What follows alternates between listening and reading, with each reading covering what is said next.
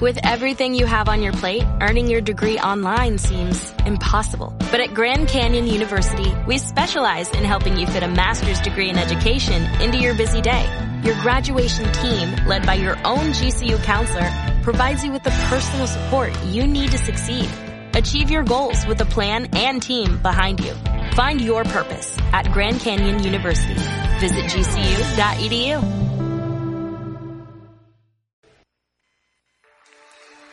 Mateo capítulo 3, versículo 3, dice lo siguiente. Voz del que clama en el desierto, preparad el camino del Señor, enderezad sus sendas. Amistad Cristiana de la Paz, AC, presenta.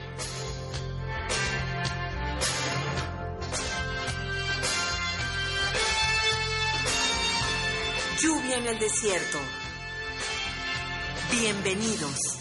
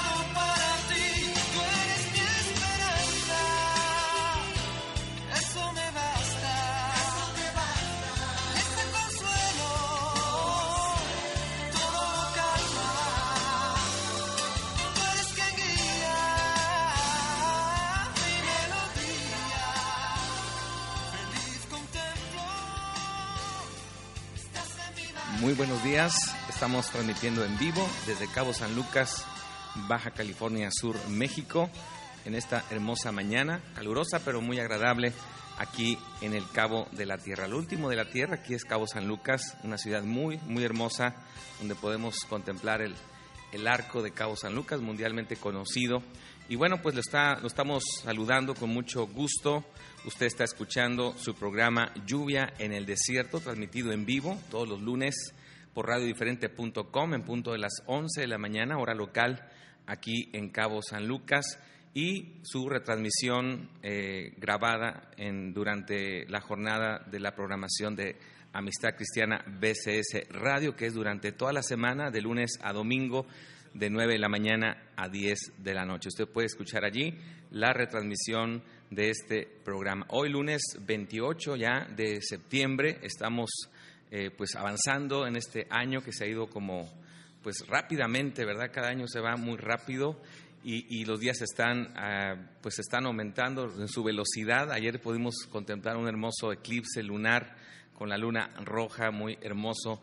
Y bueno, pues estamos, estamos muy contentos de transmitir aquí en vivo en su programa Lluvia en el Desierto. Usted puede contactarse con nosotros al WhatsApp 612 14 949 53 o también lo puede hacer directamente en nuestra página web que tenemos un chat incluido es amistadcristiana.mx diagonal lluvia. Ya estamos ahí al aire dispuestos conectados para que podamos recibir de usted sus comentarios sus opiniones en lo que será este programa. Bueno que eh, vamos a hablar en torno a, la familia y bueno a lo mejor resulta un poco polémico este programa pero vamos a ver la, diferente realidad social que está viviendo nuestro país, México, nuestra sociedad, y, cómo las leyes están abonando, eh, los nuevos criterios que están adoptándose en las leyes, están abonando, a nuestro parecer, a una descomposición social mucho mayor. Nos preocupa mucho este tema,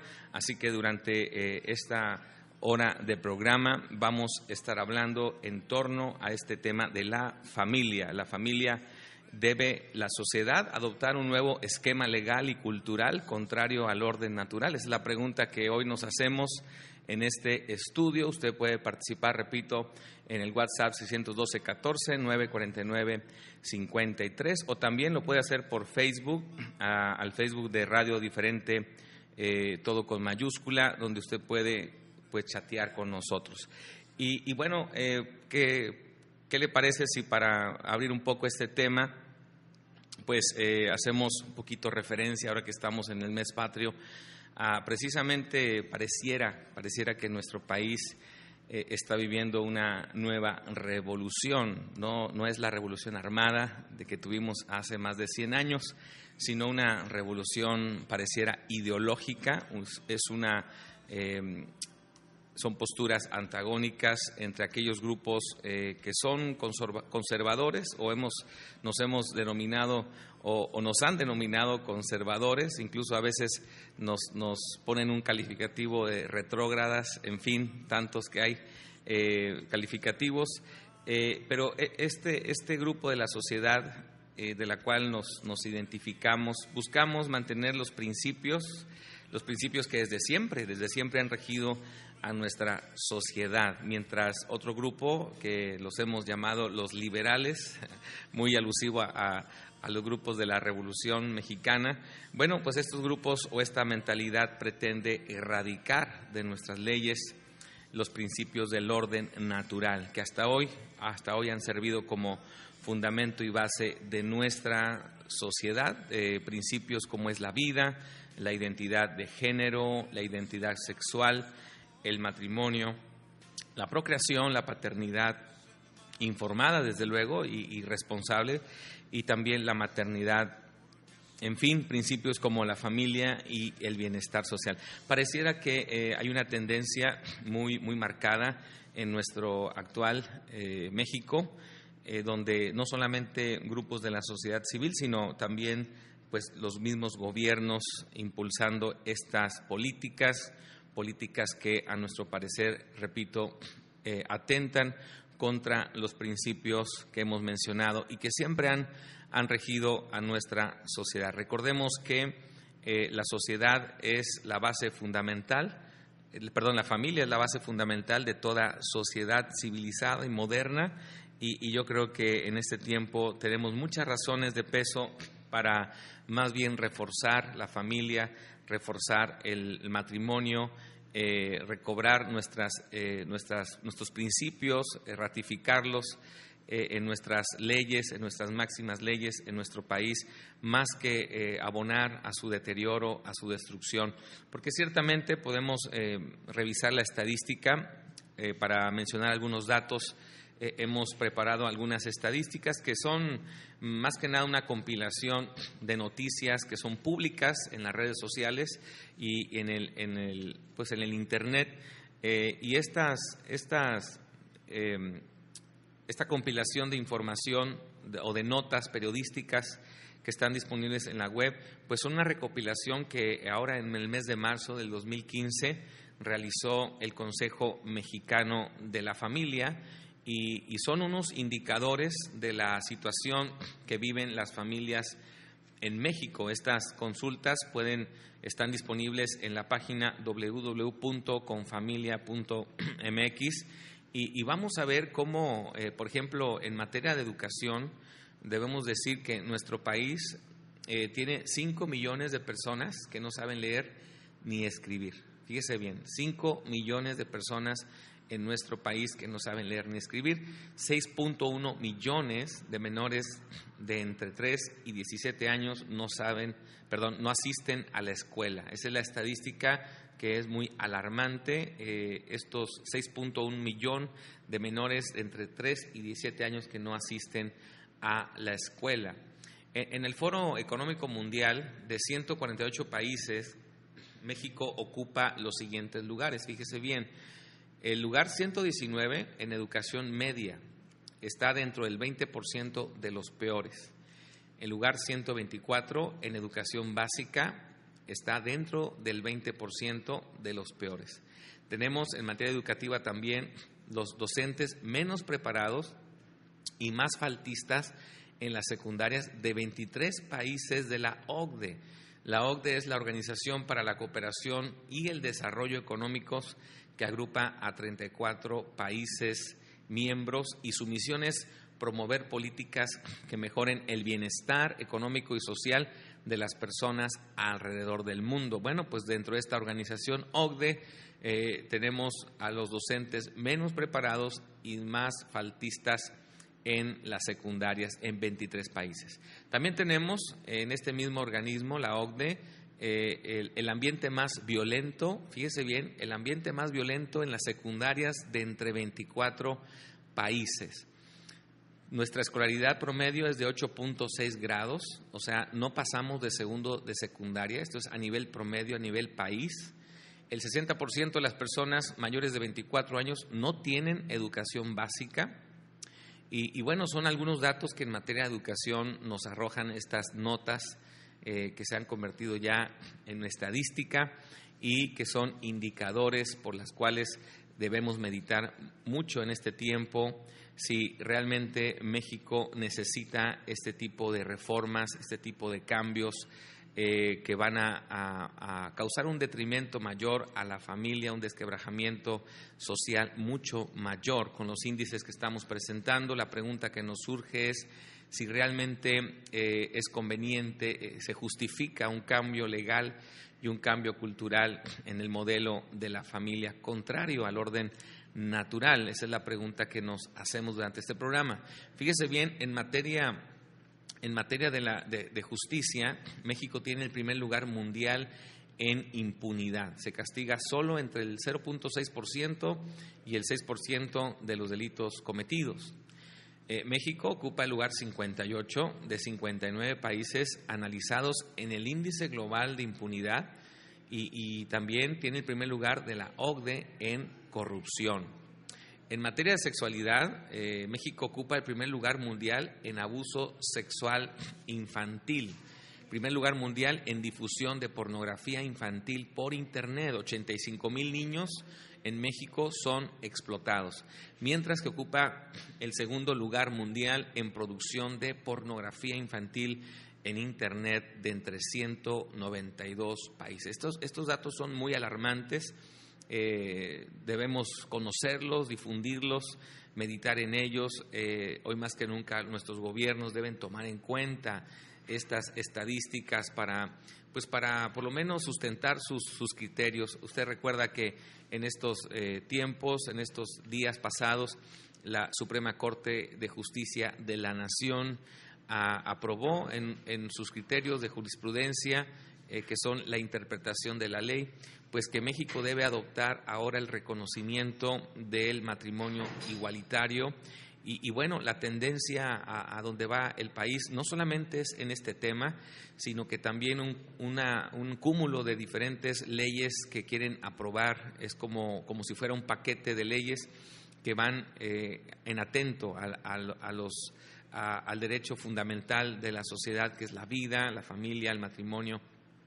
Y son leyes que, que pues definitivamente creo que no ayudan en nada al país en salir de este, de este, pues, de estas estadísticas tan tremendas. Yo creo que en lugar de esto, eh, en lugar de estar promoviendo este tipo de, políticas, de leyes, de, cambios, eh, porque si cambian las leyes, cambia la cultura. Entonces, no, no se trata de hablar del tema del tema del homosexualismo. El homosexualismo sabemos que históricamente pues siempre ha existido. Eh, eh, no estamos hablando del tema específicamente del homosexualismo, sino que estamos hablando de elevar estas, eh, estas conductas eh, a manera de ley, es decir, legalizar, legalizar ese tipo de conductas que sí pongan en riesgo a las familias, al núcleo familiar en México, nuestro país, porque si cambian las leyes, cambia nuestra cultura.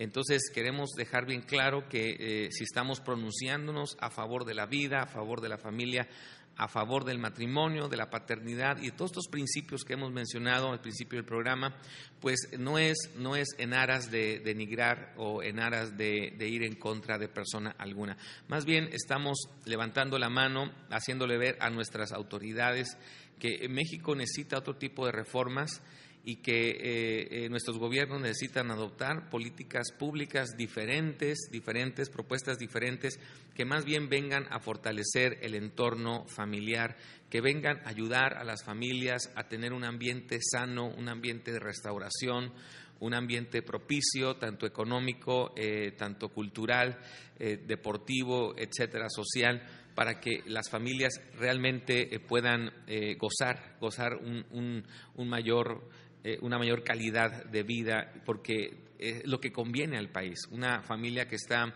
debidamente unida y en convivencia sana, pues es una familia que tiene una mayor productividad eh, y esto se traduce en un beneficio al país propio, ¿verdad? Entonces, cuando las familias están desintegradas, pues obviamente que hay una descomposición y al haber esta desintegración, pues hay una repercusión muy grande, como estamos hablando de estas estadísticas que son tremendas, segundo lugar en producción de pornografía infantil entre 192 países. Esto es, esto es alarmante, la industria de la pornografía infantil.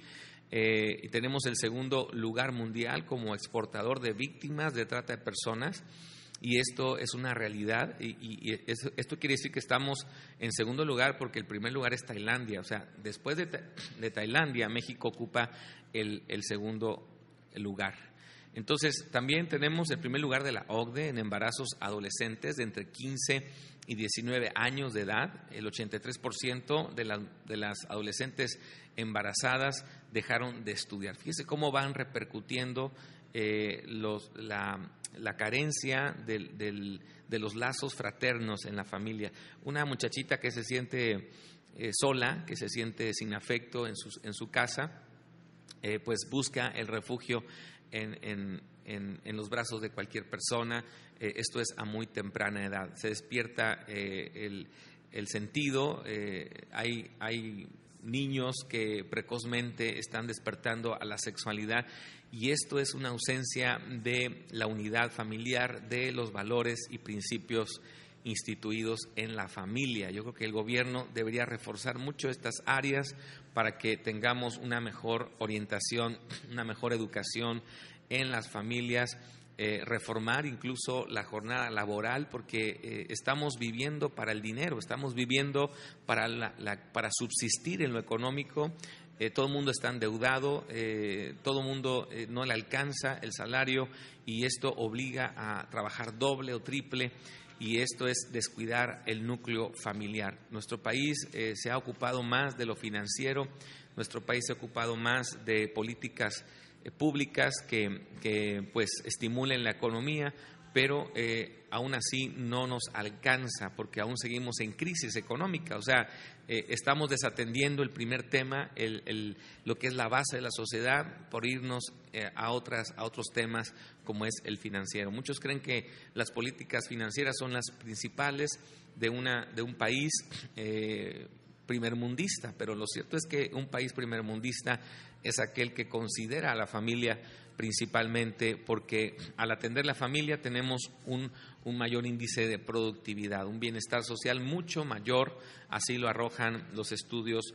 sociológicos, que ahorita vamos a mencionar uno de ellos, que nos, nos pone eh, eh, más o menos en una, en una perspectiva de lo que estamos hablando.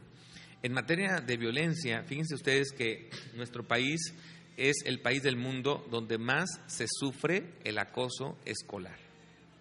El acoso escolar es el, es el primer país, México, donde más se sufre. O sea, el bullying, la violencia se incrementa. Y todo esto es un reflejo de lo que se vive en casa. Los niños aprenden de lo que se vive en casa. Si hay violencia, hay golpes, hay, eh, pues, hay carencia de atención en las familias. Nuestros jóvenes lo manifiestan en, las escuelas, ¿verdad? Muchas veces nos preguntamos por qué los niños están tan violentos. Bueno, porque están reclamando atención, están reclamando afecto de los padres principalmente.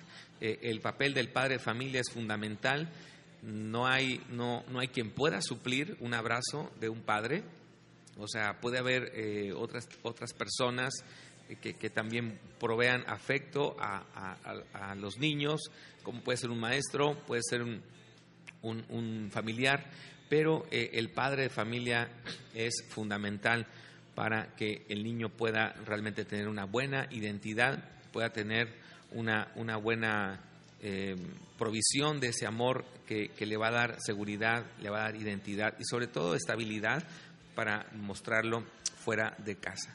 Todos estos niños que, que sufren violencia, pues en el fondo están reclamando la atención, están reclamando y demandando de sus padres, principalmente el amor. El divorcio, por ejemplo, el divorcio pues es una, es una situación que, que ha dañado mucho a la familia eh, y vemos cómo las leyes ahora fomentan más el divorcio a, legislarlo expresamente, eh, el divorcio express lo hacen más sencillo y, esto es poner más, más a, la mano, ¿verdad? Eh, en lugar de, pues invitar a las familias, reforzarlas con políticas públicas que puedan educar, que puedan compartir principios y valores que fortalezcan la familia, eh, como es el perdón, como es el, pues, en fin, tantas cosas que se pueden hacer allí en torno a la familia, el amor, la unidad de propósito, todo esto se debe implantar en políticas públicas y creo que nuestro país, a falta de esto, pues está cosechando una estadística muy, muy tremenda en, estas, en estos rubros. Fíjate bien, eh, México eh, es el ambiente más violento en las secundarias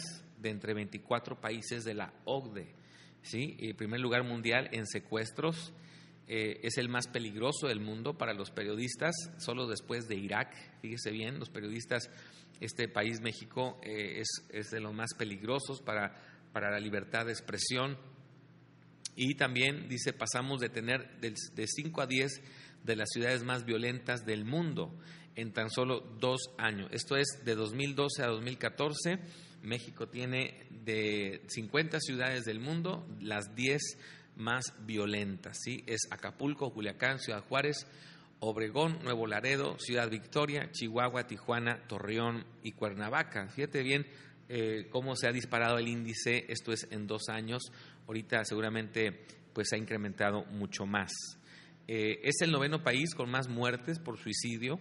La tasa de suicidio se triplicó al pasar de 2 a 7.4 por cada 100.000 habitantes en las tres últimas décadas.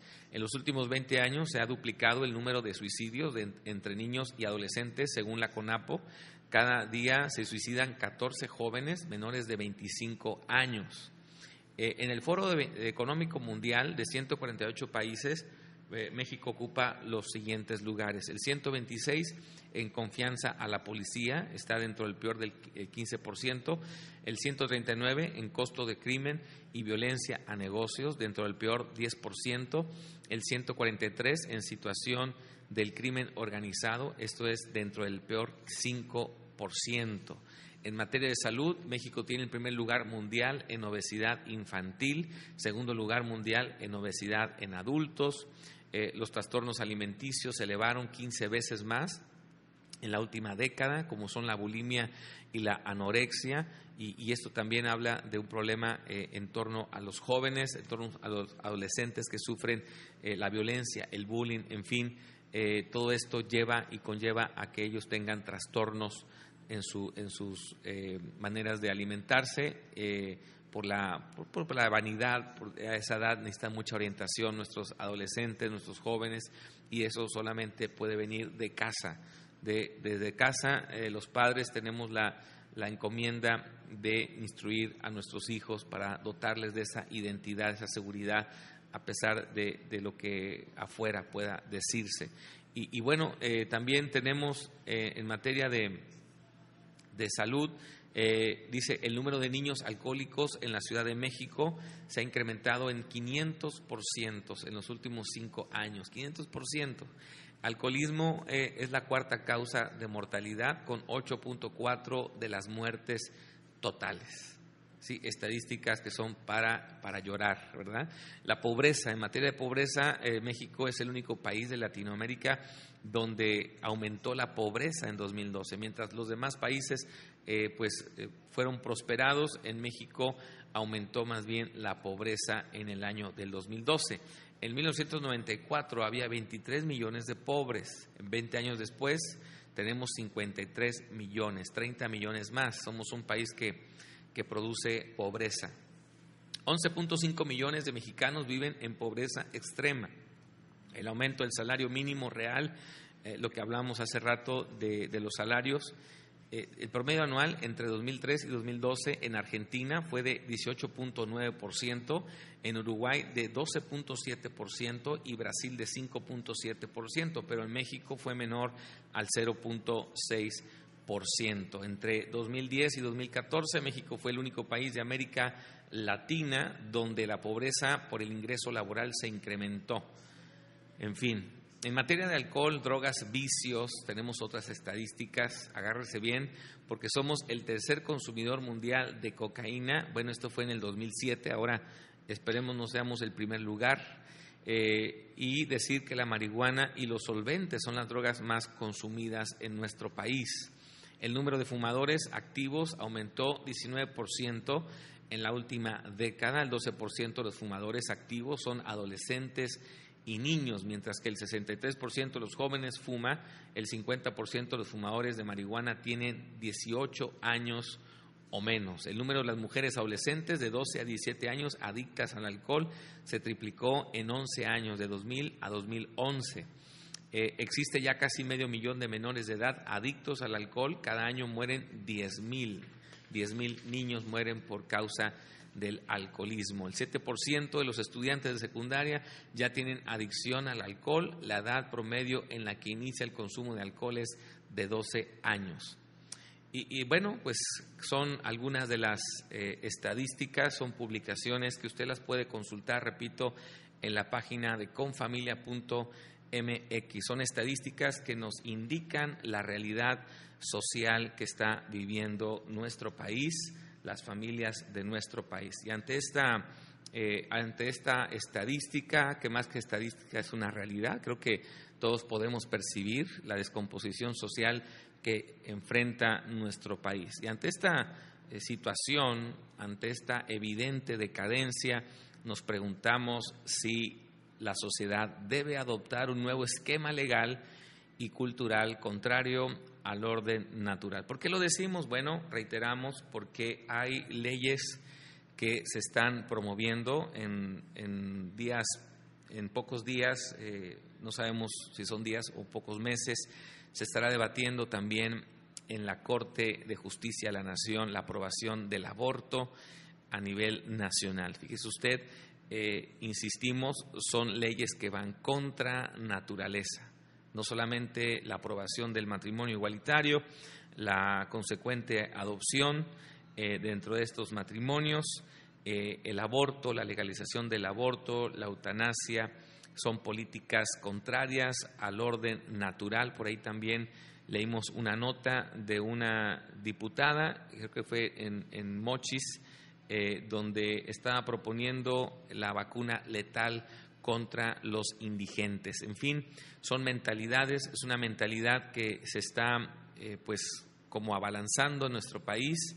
Usted puede notar, no sabemos si es la mayoría de los que piensan así en el país o no, y yo creo que precisamente este es un tema que debe someterse a un pues a un debate nacional. Creo que todos los, mexicanos tenemos la, el deber de opinar, el deber de pronunciarnos a favor o en contra de, este tipo de políticas y de leyes que están eh, pues están ahora muy en boga y se están tratando de legalizar las conductas que son contra naturaleza.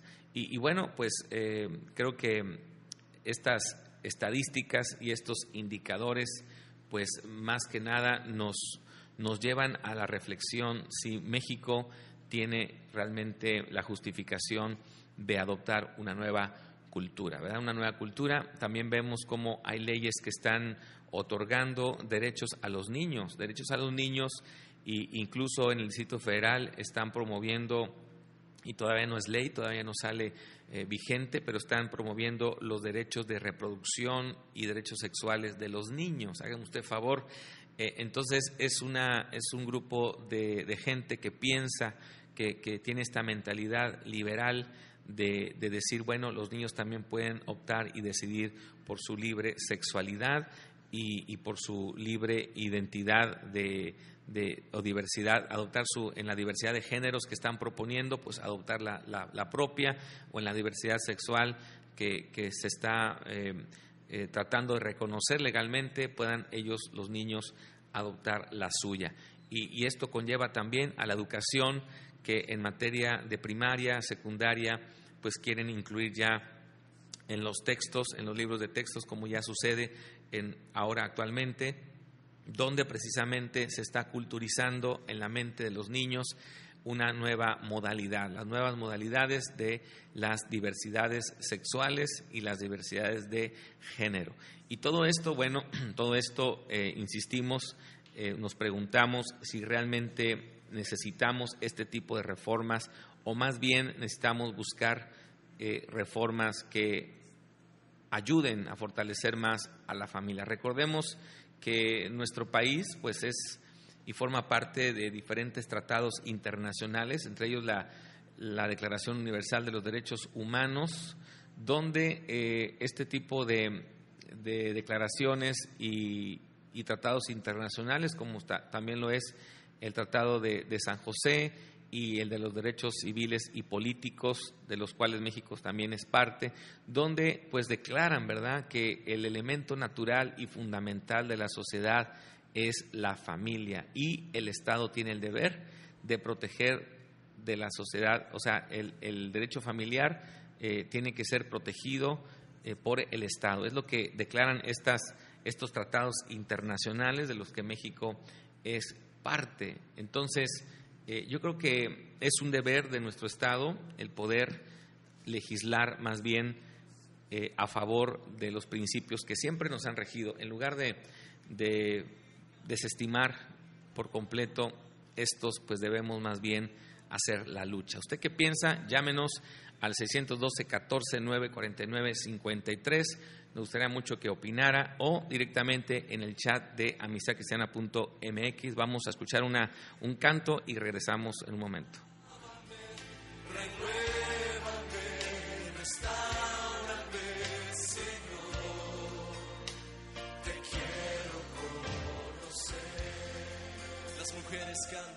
Espíritu.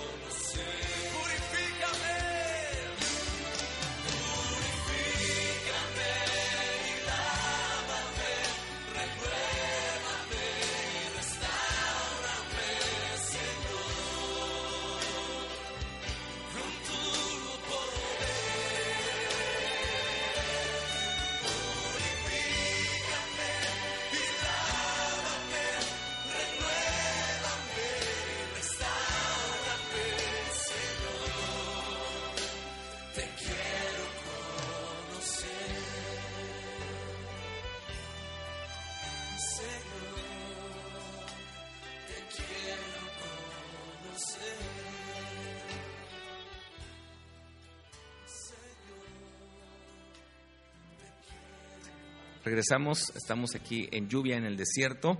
Estamos hablando hoy sobre la conveniencia, perdón, usted, de poder, eh, como se está proponiendo ahora en nuestro país a través de las diferentes leyes y criterios que se están adoptando, la conveniencia o la justificación de adoptar un nuevo esquema legal y cultural de la familia que vaya en contra del orden natural, como son, por ejemplo, los principios que hemos mencionado en un principio del programa, que siempre han regido a nuestra sociedad, como es la vida. A propósito de la vida, pues me gustaría leer y compartir contigo el Salmo 139. Eh, es un salmo que está en la Biblia, 139, el versículo 13 dice, porque tú formaste mis entrañas Tú me hiciste en el vientre de mi madre, te alabaré, porque formidables, maravillosas son tus obras. Estoy maravillado y mi alma lo sabe muy bien. No fue encubierto de ti mi cuerpo, bien que en oculto fui formado y entretejido en lo más profundo de la tierra. Mi embrión vieron tus ojos y en tu libro estaban escritas todas aquellas cosas que fueron luego formadas sin faltar una de ellas. Cuán preciosos me son, oh Dios, tus pensamientos. Cuán grande es la suma de ellos, si los enumero se multiplican más que la arena, despierto y aún estoy contigo. Fíjese cómo eh, la palabra nos da testimonio de que Dios, el Creador, es el dador de vida.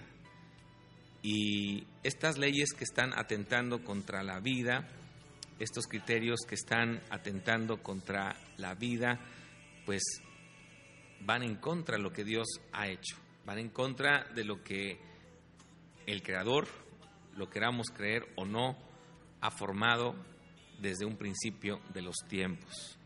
Estas leyes están atentando contra los principios que han sido establecidos y que nos han regido y que han sido establecidos para nuestro bien el único que puede disponer de la vida es Dios mismo, porque Él la dotó, Él mismo la, la creó, Él mismo nos, nos dio vida. Y ahora debemos meditar, meditar muy bien que de lo que estamos hablando pues es cambiar fundamento, es cambiar un, un cimiento, un principio que ha sido puesto y que es dura cosa para el hombre cambiar por un decreto, por una ley lo que es de un orden natural y un orden superior, una ley superior, una ley suprema. Eh, es como, es tan absurdo como si por decreto eh, hoy se le llamara al día noche y a la noche día. Así de absurdo sería eh, pensar que una ley, un decreto, una jurisprudencia de la Corte dijera a partir de ahora México tiene que reconocer que al día se le va a llamar noche y a la noche se le va a llamar día.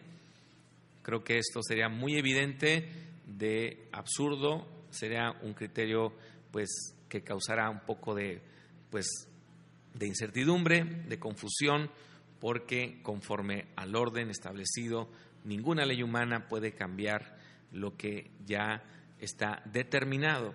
Así, así de absurdo suena la idea de que ahora en México pues este tipo de leyes eh, que se están proponiendo, que sean vigentes, que vengan a cambiar una cultura, que fomente la muerte, que fomente pues eh, la perversión aún en un rango mayor. Ahora el, el acabose es que la propia institución que debe eh, tutelar los derechos de la familia, ahora esta misma institución que es el gobierno en sus tres niveles, pues esté proponiendo eh, más bien pues darle la estocada, ¿verdad?, a la institución de la vida, de la familia, del matrimonio como han sido establecidos y por decreto imponer a la sociedad un nuevo cambio cultural, una nueva eh, modalidad de algo que resulta contrario a lo natural y que resulta absurdo. Este tipo de leyes son leyes absurdas, son leyes que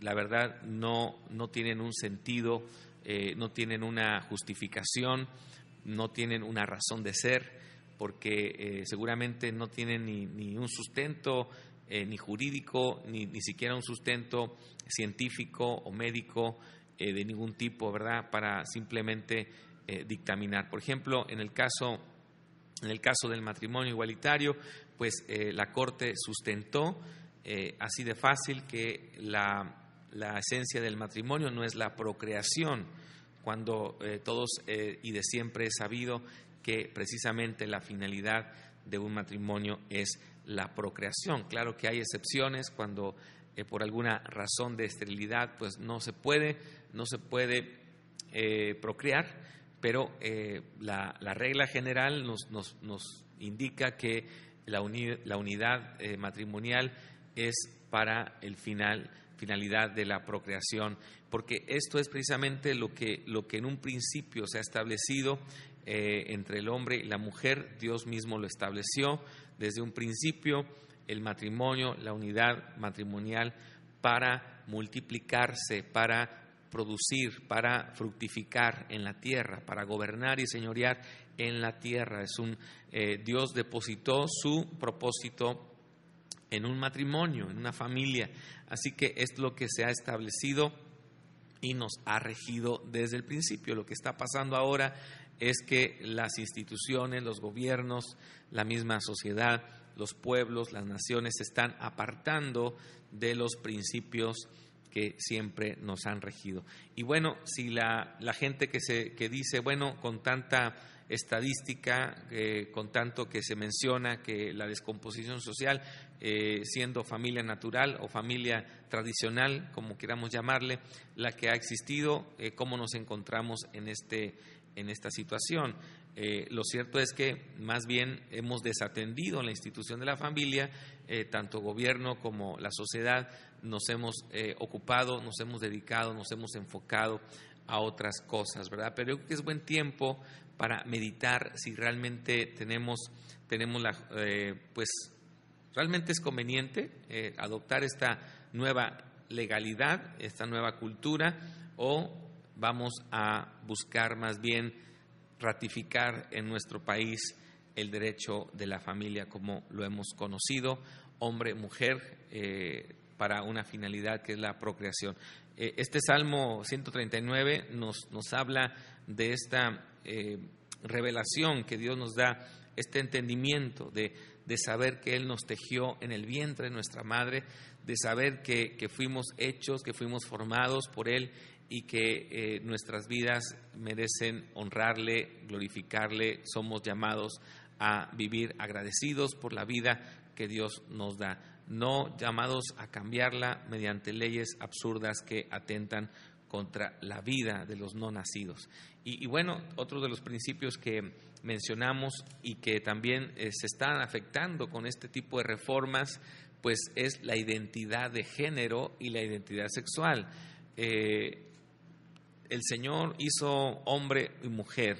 El Señor eh, dotó al hombre, dotó a la mujer con características muy únicas, con dones, con eh, a cada uno, ¿verdad? Le dio el Señor esa dotación para, para hacer un complemento, para hacer entre ellos una unidad perfecta, una unidad de propósito que se culmina precisamente en el matrimonio. En el matrimonio como pacto es eh, la culminación de, este, de esta unidad, de este plan que Dios diseñó para bendecir las familias de la tierra. Entonces, la identidad de género, o sea, el, el que la ley busque eh, o admita diversidad de género va en contra de lo que Dios estableció. Eh, la identidad sexual, que la ley admita que hay diferentes, diferentes sexualidad o diferentes eh, modalidades de la sexualidad cuando Dios, Dios eh, dotó al hombre de, de, esa atracción por la mujer y a la mujer le dotó la atracción por, por el varón. Y, esto, es, esto es lo que se ha establecido eh, desde un principio, que haya diferentes o, modalidades o que haya distorsiones o, o que haya, como la palabra lo dice, diferentes perversiones, no solamente en materia sexual, sino en diferentes áreas, bueno, no, no debemos eh, legalizar, no debemos aceptarlas como parte de una, de una legalidad en nuestro país. Yo creo que, que eso no es conveniente puesto que eh, atenta o va en contra de un orden natural. ¿Cómo, cómo explicarle a los niños, cómo eh, educar a nuestros, a nuestros futuros eh, niños en nuestro país que acepten algo que es contrario, o sea, contrario a, la biológica, contrario a un orden natural? esto es, esto es tan, tan complicado, este, esto dañaría pues el sentido común, dañaría la mente ahora sí que eh, pues despertaría en nuestros, eh, en nuestros hijos una confusión muy, muy tremenda, ¿verdad? De, poder llamarle a las cosas, a las cosas eh, que, que, pues van, van contra un orden natural, aceptarlas, llamarlas o por, por el hecho de que estén legalizadas, por el hecho de que estén aceptadas legalmente, pues es, es una imposición que, que creo que no es conveniente para para nuestro país. ¿Y qué me dicen de la paternidad? O sea, este tipo de confusiones de, la paternidad y la maternidad. ¿A quién, ¿A quién va a ejercer una paternidad? ¿Quién va a ejercer una, una maternidad cuando el diseño de Dios es perfecto? Al hombre le dotó de esa, de esa paternidad, a la mujer de esa maternidad. Y, claro, hay que ejercerla, hay que buscar políticas públicas que eh, pues, si quiere usted llamarlo así, que impongan, ¿verdad?, a los varones a cumplir, a cumplir, eh, y a la mujer también a cumplir el rol que tienen para eh, que las familias sean sustentadas. En fin, son muchas cosas, son eh, diferentes principios y como iniciamos el programa, hablamos de diferentes tipos de ideologías, una ideología que le hemos llamado la conservadora, porque así nos dicen, eh, y también pues la ideología liberal, que es aquella que quiere modificar, modificar en sus términos, eh, en contra de toda naturaleza, pues los principios, los diferentes principios que nos han regido hasta el día de hoy. Y todo esto se traduce pues, pues en una decadencia mayor en nuestro país, en nuestra nación.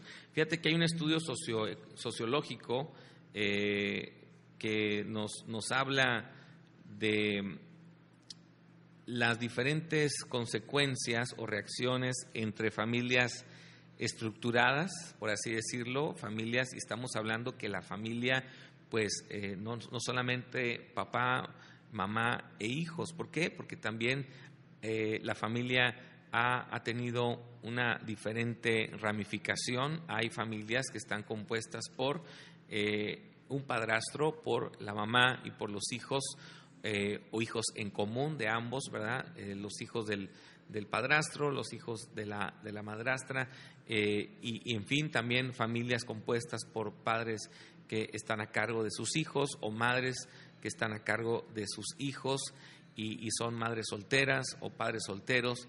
En fin, todo este tipo de modalidades conforman la familia y, cuando la familia tiene, tiene esos ambientes de sanidad, tiene esos ambientes de, pues, de buen desarrollo eh, pueden producir un mayor bienestar. Hay un estudio que queremos mencionar muy rápidamente. Esto está dentro del, libro que así se llama Familias y Bienestar en Sociedades Democráticas, eh, el debate cultural del siglo XXI, y está escrito por Fernando Pliego Carrasco, de adicional por Rúa de México 2012. Y, y, este estudio pues, nos arroja unos datos interesantes, ¿verdad? Entre lo que es la familia estructurada y la no estructurada. La no estructurada nos referimos a aquella que carece, carece del núcleo familiar, cuando no hay buenas relaciones, cuando no hay eh, un entorno de paz, de armonía en las familias, cuando están sufriendo los, por los divorcios, por eh, los diferentes factores económicos, la familia tiende a descomponerse. Entonces, eh, en este estudio la arroja que la manifestación de la violencia en, hijos y padres es mucho más recurrente en las familias desestructuradas. O sea, cuando no hay una realmente una armonía familiar, cuando no hay una identidad familiar, entonces crece la violencia entre padres e hijos. También nos arroja este estudio que en matrimonios eh, frente al divorcio o eh, la ruptura que se puede dar en un matrimonio o en un no matrimonio es mucho más vulnerable en la figura del concubinato o la unión libre. O sea, eh, hay un mayor índice en separaciones, en rupturas, en aquellas parejas que no conforman un matrimonio. Otra, otro punto importante, eh, los efectos emocionales de la situación familiar en padres e hijos es más negativa en los hogares desestructurados. O sea, cuando no hay un papá eh, al pendiente, cuando no hay una mamá al pendiente de sus hijos, cuando no hay una estabilidad eh, entre el papá y la mamá, los hijos resienten en un aspecto negativo eh, y esto se traduce en una, pues emocionalmente les, les afecta y lo expresan en las escuelas, lo, expresan en sus propias vidas, con diferentes trastornos, trastornos emocionales y esto, estas emociones negativas son más propensas en los hogares desestructurados, donde hay tensión, donde hay crisis, pues eh, los hijos resienten más en, sus emociones. Otro punto es la sexualidad precoz. En los hijos es más propenso en las familias desintegradas. La sexualidad precoz despiertan a temprana edad eh, en el área sexual y esto es más propenso en las familias desintegradas, cuando los padres dejan solos a sus hijos eh, por las diferentes actividades, en fin, cuando eh, es en la escuela, es en la calle donde se educa sexualmente a los hijos, bueno, pues ellos despiertan más rápidamente, precozmente a la sexualidad y bueno, pues esto conlleva a otros temas como los embarazos eh, llamados no deseados, los embarazos prematuros, y, en fin, que se traducen también en problemáticas y, muchos buscan eh, los abortos, como ya en el Distrito Federal están legalizados los abortos, ahora en toda la República se quiere legalizar esta puerta falsa. Eh, y bueno, todo esto es lo que conlleva este tipo de problemáticas que el Estado debe tutelar, que el Estado debe de, observar y debe garantizar eh, el bienestar común en las familias.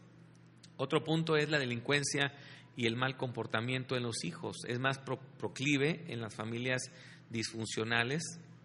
Si hoy tenemos una cosecha de delincuencia en el narcotráfico, el reclutamiento de jóvenes para el, área delictiva, eh, la delincuencia organizada, bueno, pues nace precisamente de un hogar descompuesto, nace de un hogar disfuncional, desintegrado, y, bueno, pues es lo que México está cosechando. Eh, otro punto de este estudio es que el bienestar económico, esto es muy importante, el bienestar económico familiar, fíjese bien, o sea, hay una productividad mayor en la familia que repercute en la economía nacional eh, y social cuando las familias están estructuradas. Cuando las familias son disfuncionales, desestructuradas, pues es, una, es, es mayor eh, es menor, perdón, la producción y, el beneficio económico para las familias y también, pues obviamente, esto repercute en nuestro país. No por algo, eh, repetimos, México tiene, tiene los primeros lugares en materia de pobreza. En fin, son estadísticas, son números que nos muestran una realidad social eh, ya eh, pues muy palpable. Esta descomposición social la podemos sentir, yo creo, en todos los, en todos los estados de la República, en todas las ciudades de la República. Y, fíjese que por eso eh, grupos como Confamilia, que es el Consejo Mexicano de la Familia, eh, pues está proponiendo una, una, iniciativa de reforma al artículo cuarto de la Constitución eh, en materia precisamente de familia. se pretende llevar a la Constitución pues lo que los tratados internacionales dicen respecto al derecho de la familia, para que más bien el Estado comience a generar políticas públicas en torno a la familia. Eh, los gobiernos, los gobiernos deberíamos elegirlos nosotros en torno a los temas que nos proponen. Siempre hablan de la economía, siempre hablan de diferentes cosas y promesas, pero eh, deberíamos de procurar los mexicanos pues tener gobernantes de integridad familiar. Para empezar, el que tiene una buena familia, el que gobierna bien su casa, pues también podrá gobernar bien el país. Eh, como que siempre nos llevamos decepciones cuando escogemos gobernantes, pero nosotros mismos los elegimos y nos lamentamos posteriormente, ¿verdad? Cuando nos damos cuenta pues que no no cumplieron las expectativas. Si no hay moral, si no hay integridad en el corazón, si no hay un amor a la esposa, a los hijos, pues cómo se va a amar a México, cómo se va a amar a la sociedad, cómo se va a amar a los gobernados. Si no cuidas tu casa, cómo vamos a cuidar también nuestra ciudad y nuestros eh, estados. Entonces, pues eh, estamos enfrentando una crisis eh, más que financiera, que también es, es parte de, la, de, las consecuencias, de los síntomas, pero la raíz de, de, las crisis es la, la, situación de la familia. estamos en un buen tiempo, deberíamos de apoyar esta esta reforma de iniciativa durante el siguiente programa. El próximo lunes vamos a estar hablando un poco más de esta iniciativa ciudadana. Sería la primera iniciativa ciudadana a nivel nacional que se propone modificar el artículo cuarto de la Constitución. Y bueno, ya estaremos dando mayor información el próximo lunes porque se nos acaba el tiempo. Queremos orar finalmente por las familias de esta, de esta nación, de esta tierra, porque lo más maravilloso es que hay una promesa una promesa de que en Jesucristo son benditas las familias de la tierra. creo que debemos de más bien acercarnos al principio, más bien que apartarnos, acercarnos eh, más, eh, exhortar más a nuestros gobiernos, a nuestros jueces de la tierra, a que consideren mejor reforzar lo que, lo que Dios ha establecido, lo que el Creador ha establecido.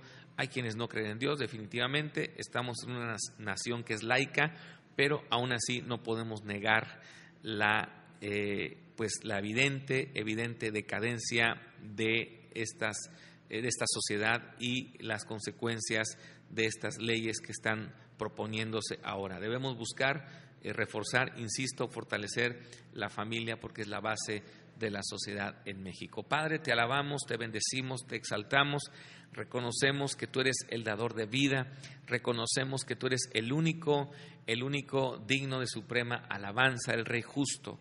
Y oramos por nuestra nación, clamamos por nuestra nación, clamamos, Señor, por nuestros gobiernos, clamamos por las familias de esta tierra. Ten misericordia, Señor, y que en este tiempo haya un despertar en la sociedad, que haya un despertar, Señor, en el espíritu de nuestros gobiernos, para que volvamos en sí y podamos considerar tus principios, podamos considerar tu palabra, tus mandamientos, tus decretos, tus leyes, porque son cosas que tú has establecido para el bienestar, para que, para que Señor, las familias de la tierra sean benditas en Jesucristo, que es el dador de vida. Te damos a ti toda la gloria, Señor, y rogamos para que en este tiempo, este avivamiento, este despertar, Señor, esté en cada una de nuestras mentes, en cada uno de nuestros corazones y que podamos ser partícipes, Señor, de, de ayudar en este propósito de poder establecer tu gobierno, tu ley, tu mandato en los corazones de las familias de esta tierra. Gracias por tu misericordia, gracias por tu favor. A ti sea toda la gloria, la honra y la alabanza, porque tuyo es el reino, porque tuyo es el poder y porque tuya es toda la gloria en Cristo Jesús. Amén.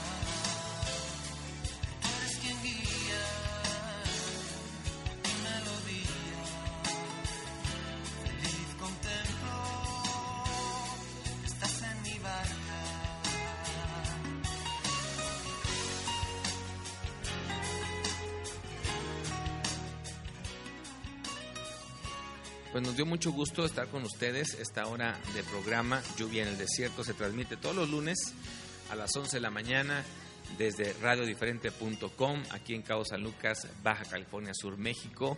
Usted nos puede escuchar eh, todos los lunes aquí, insisto, en radiodiferente.com o nuestra repetición del programa durante la programación de Amistad Cristiana BCS Radio, que es de lunes a domingo de 9 de la mañana a 10 de la noche. Queremos mandar un saludo a todos los que nos estuvieron escuchando, un saludo a mi esposa, a mi hija Karina, Dios los bendiga y nos escuchamos con el favor de Dios el próximo lunes. Hasta entonces.